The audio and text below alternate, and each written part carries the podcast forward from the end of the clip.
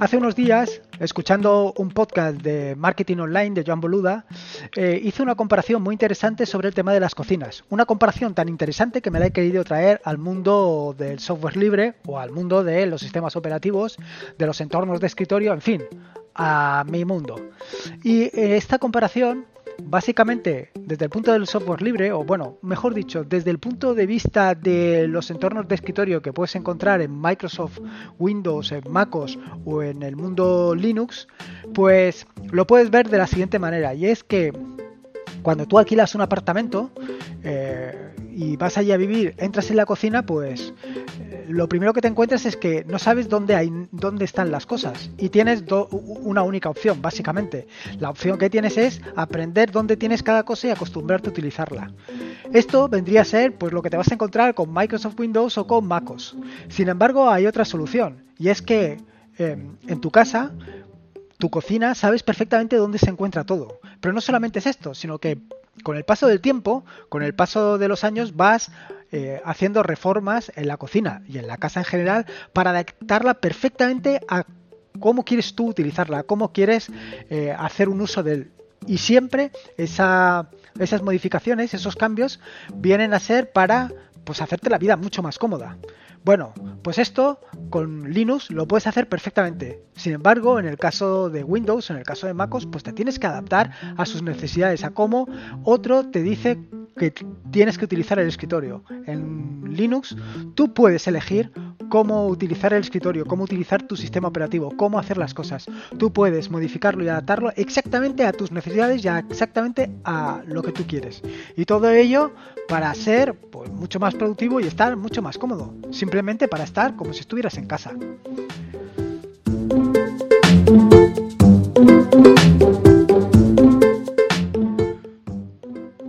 Lorenzo y esto es atareado.es. Este es el episodio número 252, un podcast sobre Linux y Open Source. Aquí encontrarás desde cómo disfrutar al máximo de tu entorno de escritorio Linux hasta cómo montar un servidor web, un proxy inverso, una base de datos o cualquier otro servicio que quieras montar, ya sea en una Raspberry, en un VPS o en cualquier otro servidor. Vamos, cualquier cosa que quieras hacer con Linux, seguro, seguro que la encontrarás aquí. Bueno, hoy toca otro nuevo episodio de preguntas y respuestas y este episodio que he titulado Cada cosa en su sitio, pues ha venido a ser un poco lo que te he venido a decir sobre el tema de las cocinas. A lo mejor se me ha ido un poco la cabeza de tiesto, pero en fin, eh, se trataba un poco de eso. Bueno, la primera pregunta, la pregunta es de Dani y me ha llevado, pues yo creo que tres o cuatro meses, bueno, tres o cuatro meses no lo sé, pero un par de meses seguro. Em, Dani preguntaba, ya había hecho alguna prueba en el escritorio i3, no lo acabo de ver porque algunas cosas no me acaban de funcionar. A raíz de escucharos a ti y a Ángel YouGeek, me, me ha interesado, me he interesado por Qtile y al investigar sobre este último he visto también el BSPWM. Aquí explican con más o menos acierto cómo instalarlo desde cero. Aquí uno que se cambia de Qtile a BSPWM. Por lo que tengo entendido, tu elección por el Qtile es fundamentalmente por estar en Python. Como he visto alguna comparación sobre estos dos y parece que el BSPWM tiene alguna ventaja y sabiendo que no hay ninguno mejor que otro, ya que eso va a ser subjetivo, me gustaría saber tu opinión. Bueno, pues em, básicamente vaya, todo el desarrollo de lo de cómo llegué a BSPWM después de haber probado otros entornos de escritorio, después de que evidentemente Dani me hiciera esta pregunta, lo cierto es que eh, me está gustando muchísimo BSPWM. Me está gustando muchísimo, pero bastante más que Qtile y que i3. Y me está gustando muchísimo por dos razones fundamentales. La primera es que eh, todo lo que he puesto ha funcionado a la primera, sin tener, vaya, ¿cómo te diría yo?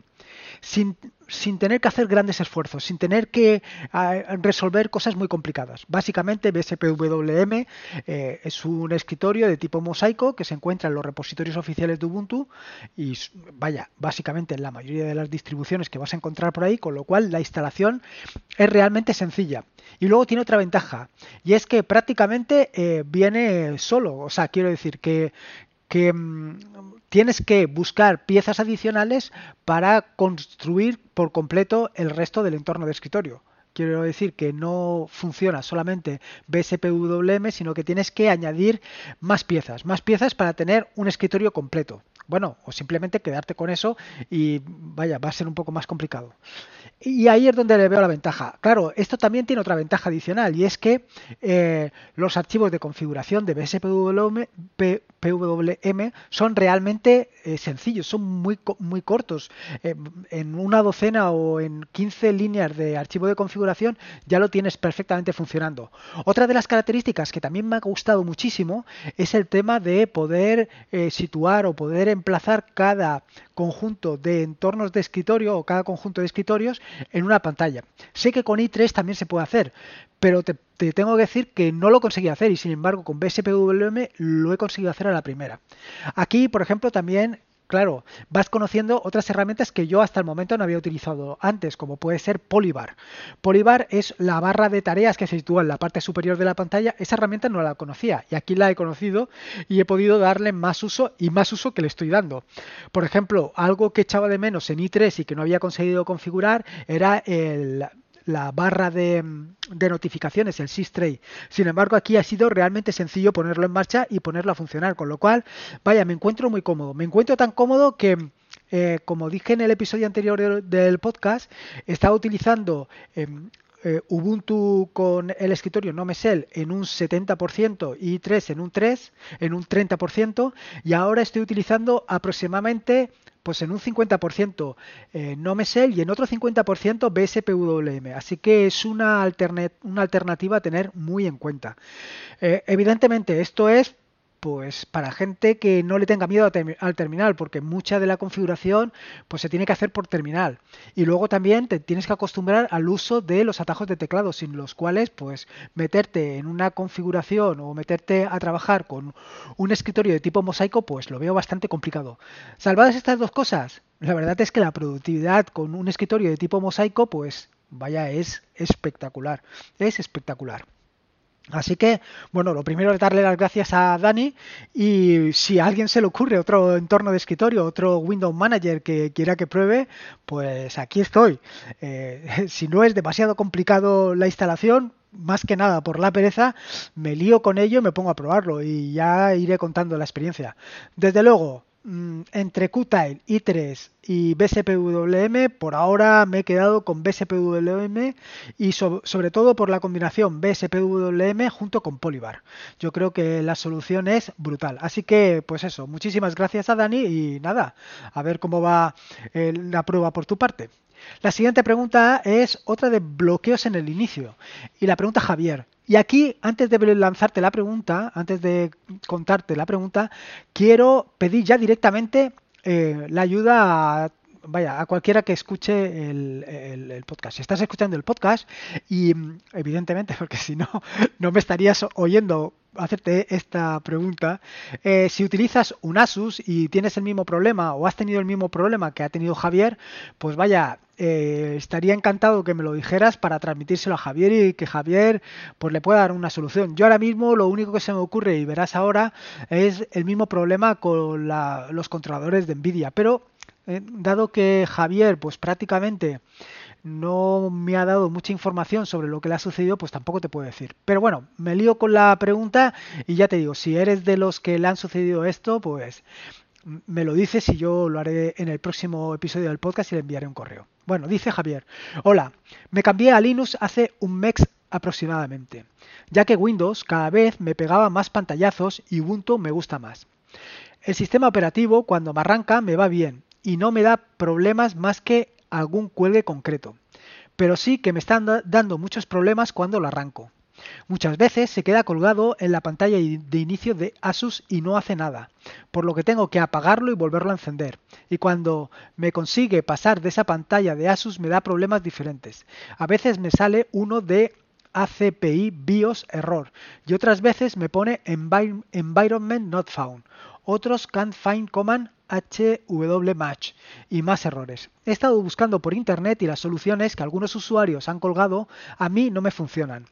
han hecho que el ordenador cargue incluso peor que con estos problemas. Aparte tarda mucho tiempo en cargar el sistema operativo cuando lo hace. Sé que el mensaje que te mando es muy genérico, pero no tengo forma de enviarte las fotos de las pantallas con los mensajes que me salen. Gracias tan solo por leerme y saludos. Bueno, eh, esto lo digo a Javier igual que mm, vaya, igual que a cualquiera otra persona, igual que si quieres mandar un mensaje relativo a que tienes algún problema, es interesante pues aportar toda la información que tengas, no solamente de la distribución que estés utilizando, del entorno de escritorio que estés utilizando, de la versión de la distribución y del entorno de escritorio que estés utilizando, sino también de todo el hardware eh, de tu equipo. Si tiene una tarjeta Nvidia, el modelo de la tarjeta Nvidia, el modelo del ordenador, la marca del ordenador, eh, si llevas un disco duro mecánico, en fin, cuanta más información tengas, pues más fácil es dar con la tecla. Y sobre todo, en una situación como esta, yo creo fundamental partir de una versión de cero, o sea, de instalarte Ubuntu de cero y en ese momento, cuando empiezan a aparecerte problemas, pues lanzar la pregunta. ¿Por qué te digo esto? Bueno, pues esto lo digo básicamente porque muchas veces, y yo soy el primero, eh, nos liamos a instalar eh, aplicaciones y a instalar paquetes que al final, pues por determinadas circunstancias, pueden en algunos casos, pues provocar un problema que no tiene nada que ver con el sistema operativo. Y claro, la cosa se complica muchísimo porque no solamente tienes que lidiar con el problema básico con el que te estás enfrentando de tu sistema operativo, sino que además te tienes que lidiar con ese paquete que no sabes exactamente cuál ha sido el que has instalado. Así que bueno, lo primero, eh, cualquiera que tenga un problema parecido y le haya dado una solución a este problema que comenta Javier de Asus pues eh, que lo comente y así lo pondré en el próximo episodio de preguntas y respuestas y evidentemente le mandaré un correo.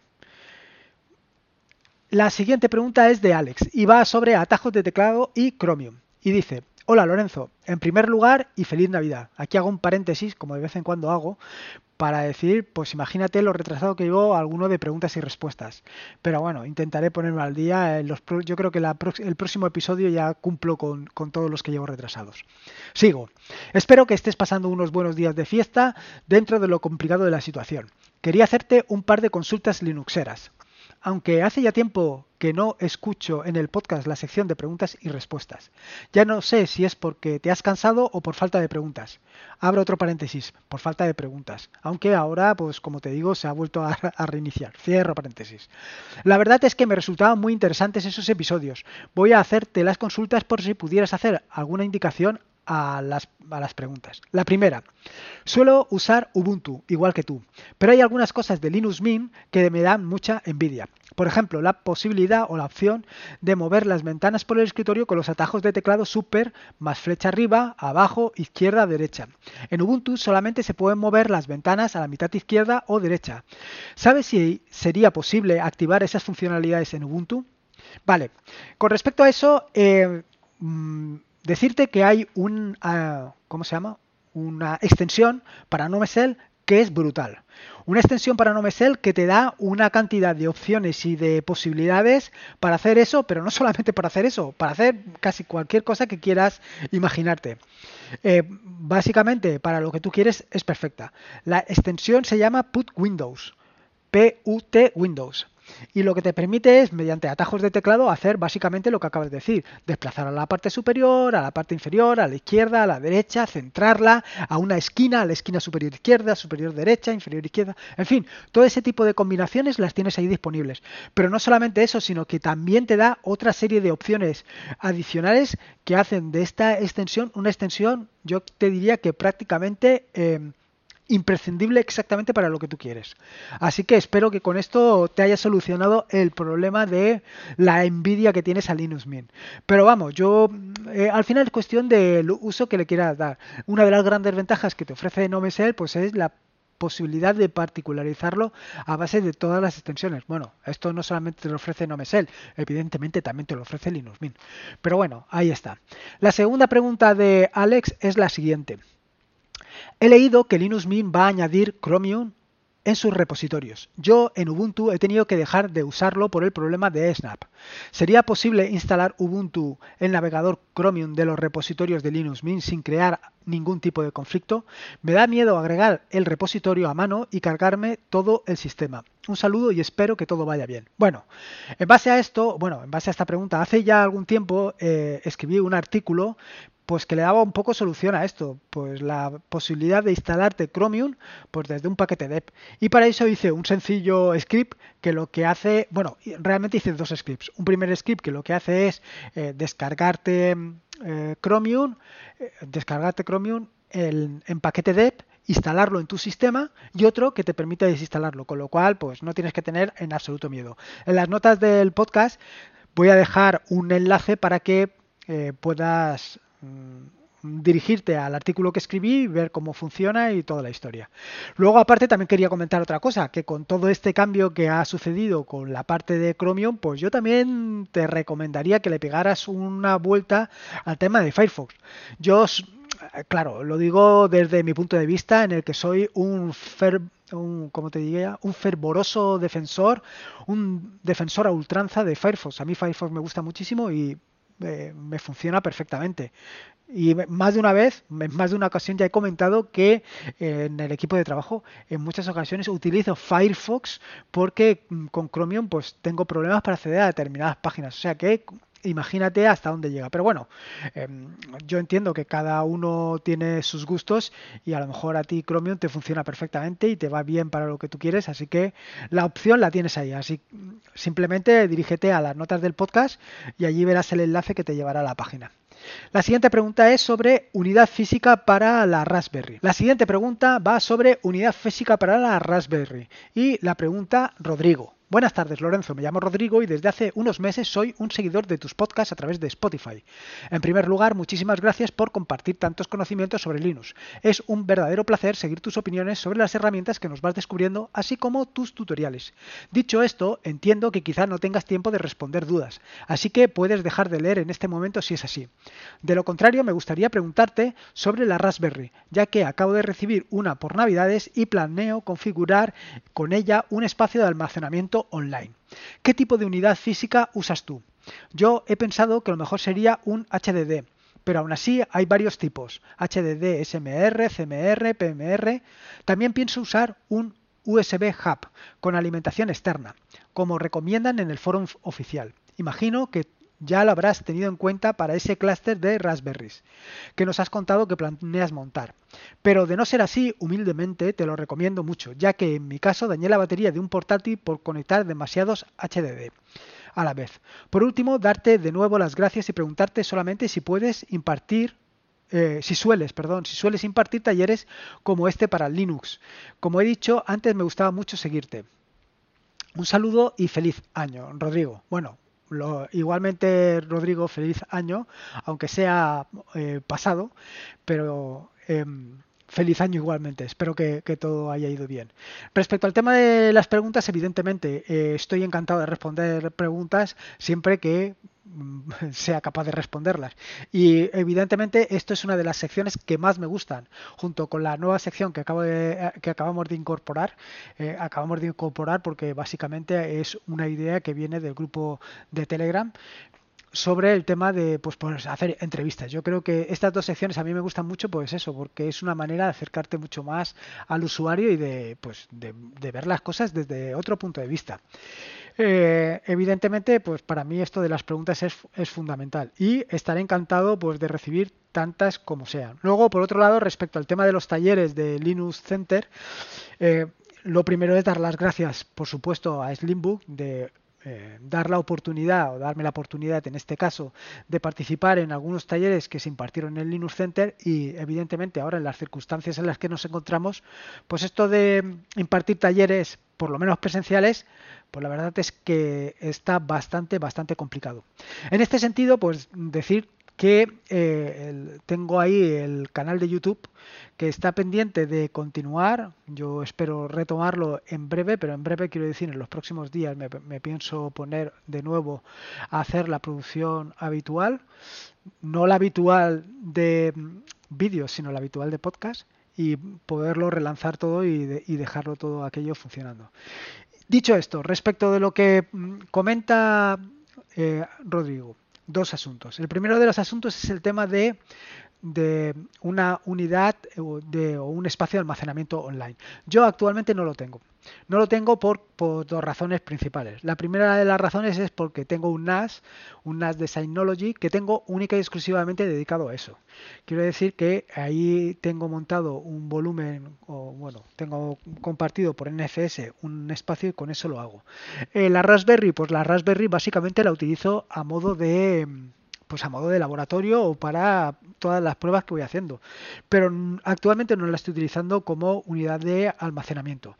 Es más, eh, creo recordar que cada una de las Raspberries que tengo ahora montadas tienen un USB, porque eso sí, las tengo configuradas para que funcionen por USB, porque la diferencia de, velocidad es sustancial. Bueno, pues cada una de ellas la tengo con un USB de 64 GB, que es más que suficiente para todo lo que yo quiero hacer ahí. Eh, incluso para poder darle almacenamiento. Incluso podría dedicarle más almacenamiento, pero claro, es que ¿qué almacenamiento? Ya te digo que lo importante lo tengo en un NAS. Respecto al otro que comenta, respecto al hub eh, de alimentación USB, eh, creo recordar vaya, estoy seguro que en algún que otro episodio anterior ya hablé sobre el tema de la alimentación de las Raspberries.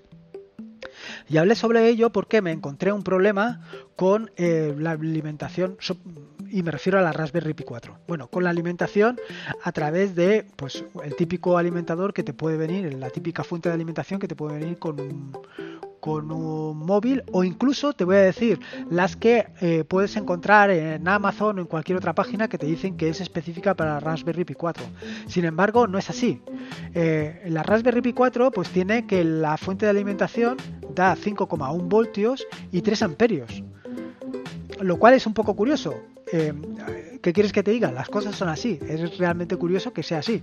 Pero lo que te iba a decir es que el problema con el que me he encontrado es que dando alimentación a, algún, alguna Raspberry, al mirar en los logs, he visto que estaba saltando continuamente una alerta diciendo que el voltaje era bajo.